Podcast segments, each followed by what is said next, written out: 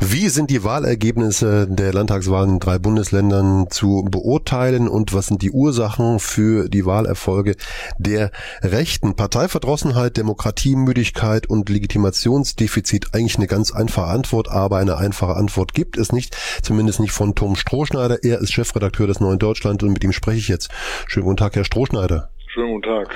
Macht dann Ihr Job noch Spaß, wenn Sie dann solche Artikel schreiben müssen oder ist es eben das Leben? Das ist das Leben. Äh, es macht insofern nicht Spaß, als dass äh, man ja sagen könnte, wir haben seit äh, Jahren darauf hingewiesen, was sich da zusammenbraut. Offenbar haben es zu wenig Leute gelesen. Mhm.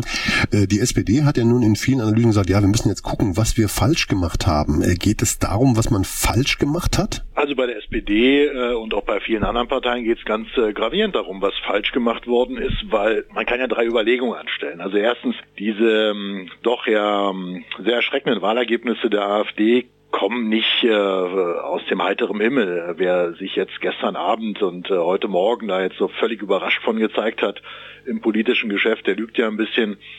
Äh, seit Jahrzehnten wissen wir, dass es äh, Potenzial rechter Wählerinnen und Wähler gibt. Äh, die waren bisher zum Teil in den Volksparteien gebunden, zum Teil haben sie NPD und andere Truppenteile gewählt.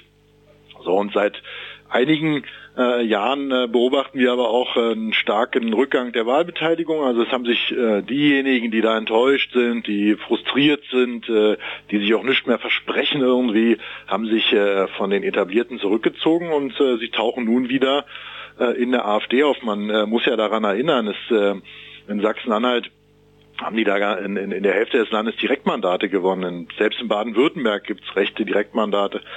Also es ist ja äh, nicht nur eine kleine Protestwählerschar, sondern ein signifikanter Teil der Bevölkerung. So, nun muss man fragen, wo kommt diese Enttäuschung her? Ähm, es ist auch so, und das ist äh, das, was äh, Ihre Frage ja nahelegt, dass natürlich in den vergangenen Jahren eine Politik betrieben worden ist, äh, von der ein relevanter Teil der Menschen einfach nicht mehr angesprochen wird. Da geht es nicht mehr um deren Interessen, da geht es nicht mehr um deren Bedürfnisse. Da wird erzählt, man äh, würde etwas für die kleinen Leute tun und äh, dann passiert es aber doch nicht. Und wenn man sich die soziale Wählerschaft der AfD jetzt anguckt vom Sonntag, dann sieht man ja, es sind im Wesentlichen Arbeiter, es sind untere Mittelschichtsmenschen. Und da muss ich dann auch natürlich so eine Partei wie die SPD, die ja der eigentliche Verlierer ist, nun nicht in Rheinland-Pfalz, im Bundesland, was kaum jemand kennt, aber in Baden-Württemberg und Sachsen-Anhalt sind die ja auf einen Stand äh, herabgesunken. Und da muss ich die SPD dann schon fragen, ob äh, mit ihrem Kurs immer irgendwo in der Mitte zu irrlichtern die soziale Frage in einem für alle offenen Sinne nicht zu beantworten, ob sie äh, dann überhaupt noch eine Existenzberechtigung hat. Aber klar ist auch, man kann jetzt diese ganze Sache nicht nur auf die SPD schieben. Mhm. Ich hatte gerade eine Diskussion mit Sergei Lochthofen und da haben wir darüber gestritten, ob das nun ein Verteilungsproblem ist innerhalb von Deutschland, ähm, auch vielleicht von Europa, oder ob es sogar eine Art Trägheit ist, dass es den Menschen auch doch relativ gut geht, weil es wählen ja auch Leute, AfD, Protest und Rechts, denen es eigentlich relativ gut geht, die äh, im, im relativen Wohlstand leben. Wie lässt sich das erklären? Wohlstand? Naja, dieser relative Wohlstand, den gibt es natürlich äh, in jedem Fall und äh, würde ich auch unterstreichen. Die AfD ist äh, jetzt nicht die Partei der Prekären, der Armen, der Abgehängten, sondern eben dieser ja, dieser äh, arbeitenden Mittelschichten, unteren Mittelschichten ist so eine Kleinbürgertumspartei äh, auch momentan, die vom Abstieg sich bedroht fühlen. Und diese Abstiegsbedrohung hat was damit zu tun, dass den Leuten ja seit 10, 15 Jahren klar ist, dass hier ringsrum die, Krise, die Krise grassiert. Das hat in den letzten Jahren zugenommen. Erinnern Sie sich an 2015, Griechenland, Ukraine, Börsen und so weiter. Also man kam ja kaum noch hinterher, dann auch noch der Terrorismus. Die Leute haben so ein unspezifisches Bedrohungsgefühl und sie glauben, dass ihre kleinen Privilegien, die haben immerhin noch einen Job, die haben immerhin noch 1800, 2000 Euro netto oder so, dass das bedroht ist. Und äh, es ist ja nicht ganz neu, dass in der Bundesrepublik dann man äh, Sündenböcke sucht und, und nach unten tritt auf die noch Schwächeren, um die eigenen Privilegien zu erhalten. Insofern gibt es keinen Widerspruch zwischen einer relativen Stabilität, noch ist die Krise in Deutschland nicht äh, so stark wieder eingebrochen wie vor einigen Jahren, in anderen Ländern sieht es ja anders aus, und insofern ist eben dieses Spektrum, was die AfD dann wählt, auch nicht äh, unbedingt die ganz unten, mal abgesehen davon, dass sie sich von dieser Partei überhaupt nichts zu versprechen haben. Diese Partei ist, was sozial- und wirtschaftspolitische Fragen angeht, eine Partei der kapitalistischen Klasse, um es mal so zuzuspitzen. Mhm.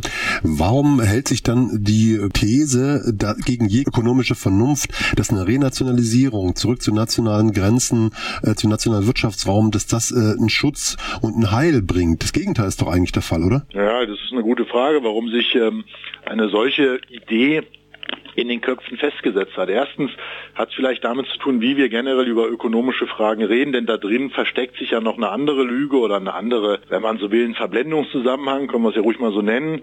Es ist ja so, dass äh, wir Deutschen und die anderen, da stecken ja Vernebelungen drin, die hm, zum Beispiel unterschiedliche Interessen einfach in einsetzen. Und natürlich hat derjenige, der hier ein Unternehmen hat und derjenige, der für dieses Unternehmen arbeiten muss, nicht dasselbe Interesse. Das wird aber immer in der öffentlichen Debatte unterschlagen. Der zweite Punkt ist, dass natürlich diese immer schon exportnationalistische Strategie, die sich auch in den Diskussionen niedergeschlagen hat in Deutschland, wir als Exportweltmeister möglicherweise den Aberglauben verstärkt hat dass man äh, selbst bei abgeschotteten äh, Grenzen, bei einer äh, auf nationale äh, Bereiche sich zurückziehenden Politik noch äh, ökonomisch, wirtschaftlich irgendwas reißen könnte. Auch das mag ein Grund sein. Und dann ist es natürlich so, dieser Frust, der sich dort zeigt bei den Wahlen, diese oft ja auch äh, ganz äh, ungerichtete Ablehnung gegen die da oben, gegen die anderen, ist natürlich jetzt auch nicht äh, notwendigerweise eine vernünftige Form der Wirklichkeitsverarbeitung, sondern da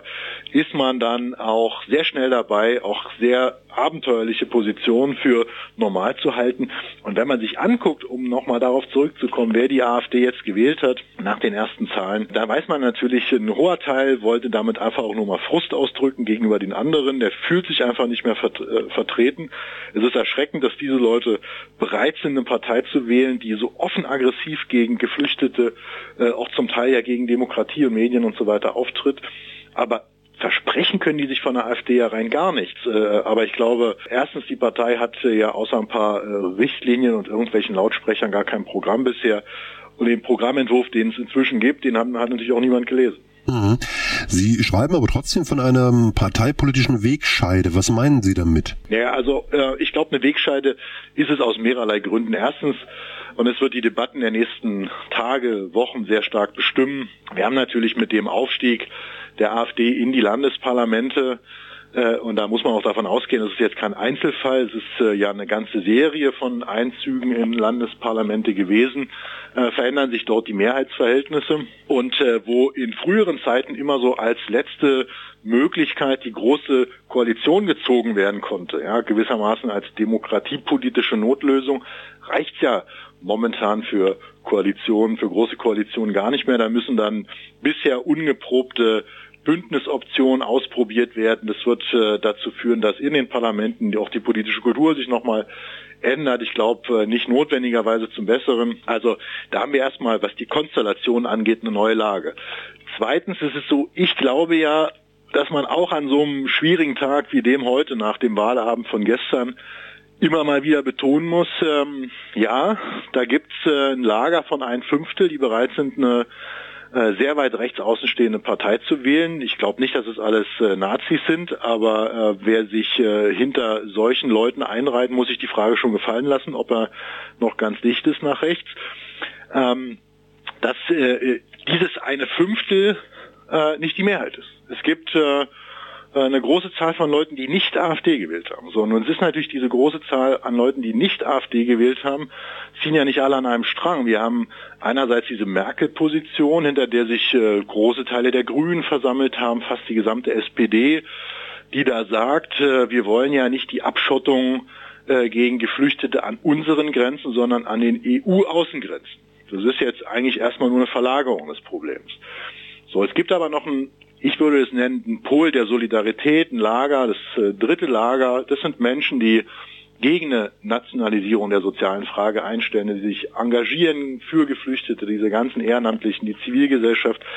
Aber dieses Lager ist parteipolitisch auch nicht mehr homogen von der Form her. Es ist äh, in der Linkspartei, bei den Grünen, vor allen Dingen bei vielen nicht parteipolitisch gebundenen Menschen, in den Kirchen, in ganz vor Ort. So. Und dieses Lager hat, und das meine ich auch mit einer Wegscheide, keine politische Form mehr, einen direkten Ansprechpartner gewissermaßen im Parlament. Und da wird es dann natürlich darauf auch ankommen, was eigentlich passiert in den Parteien, wie sich das weiterentwickelt. Ich meine, die SPD steht äh, als 10-Prozent-Partei vor dem Scheiterhaufen einer 150-jährigen Geschichte.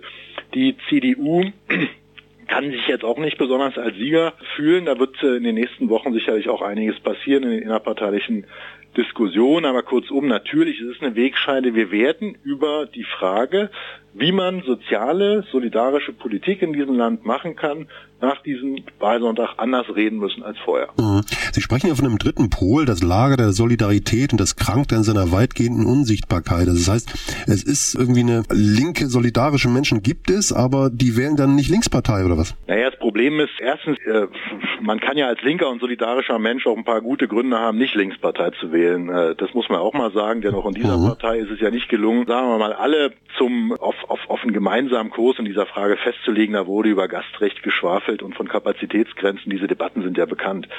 Worauf ich aber hinaus will mit dieser Formulierung ist was anderes. Wir haben ja in den vergangenen Monaten etwas erlebt, was für Opposition, und zwar unabhängig, ob es parteipolitisch oder in der Gesellschaft ist, ganz, ganz schwierig ist. Es wurde so getan, als wenn es nur eine Alternative gibt, nämlich die zwischen Merkels, wir schaffen das, und äh, dem, was CSU, AfD, Teile der CDU repräsentieren, nämlich Grenzen zu, Geflüchtete, Obergrenzen, ein Anti-Asyl-Kurs und so weiter und so fort. Der Unterschied zwischen Merkels, wir schaffen das, die ja auch Asylrechtsverschärfung durchgesetzt hat, die mit der Türkei dealt, um die Geflüchteten da rauszuhalten. Und diesen CDU, CSU, AfD-Pol ist ja nicht so groß. Aber sie haben es geschafft, so zu tun, als wenn das schon die Alternative ist. Die Opposition, die da erschien, ist eigentlich Teil der Regierung und alle, die wirklich eine andere Politik wollen, die sicherlich auch ganz unterschiedliche Auffassungen dazu haben, sind natürlich in der medialen Öffentlichkeit völlig ausgeblendet gewesen. Also es ist ja nicht so, dass es vernünftige Überlegungen über eine äh, solidarische Politik gegenüber Geflüchteten, auch eine europäische Sozialpolitik, die vieles abfangen würde an diesen Konkurrenzen, äh, die gibt's ja, aber sie spielen einfach in der öffentlichen Debatte keine Rolle. Das meine ich mit der Unsichtbarkeit dieses Lagers. Und es ist am Ende ja so, wenn sich dann auch schon Politikerinnen und Politiker der Opposition bemüßigt fühlen, öffentlich darüber nachzudenken, ob sie sich nun an die Seite Merkels stellen, dann wird natürlich diese dritte Option, diese echte Alternative auch in der Öffentlichkeit nicht unbedingt stark gemacht. Und die Schwäche des dritten Pols, sein Artikel im Neuen Deutschland nachzulesen auf neuesdeutschland.de, natürlich auch in der gedruckten Ausgabe. Ich bedanke mich bei Tom Strohschneider, Chefredakteur des Neuen Deutschlands, wünsche Ihnen eine angenehme Woche und bis bald mal wieder. Ihnen auch, danke. Danke, tschüss.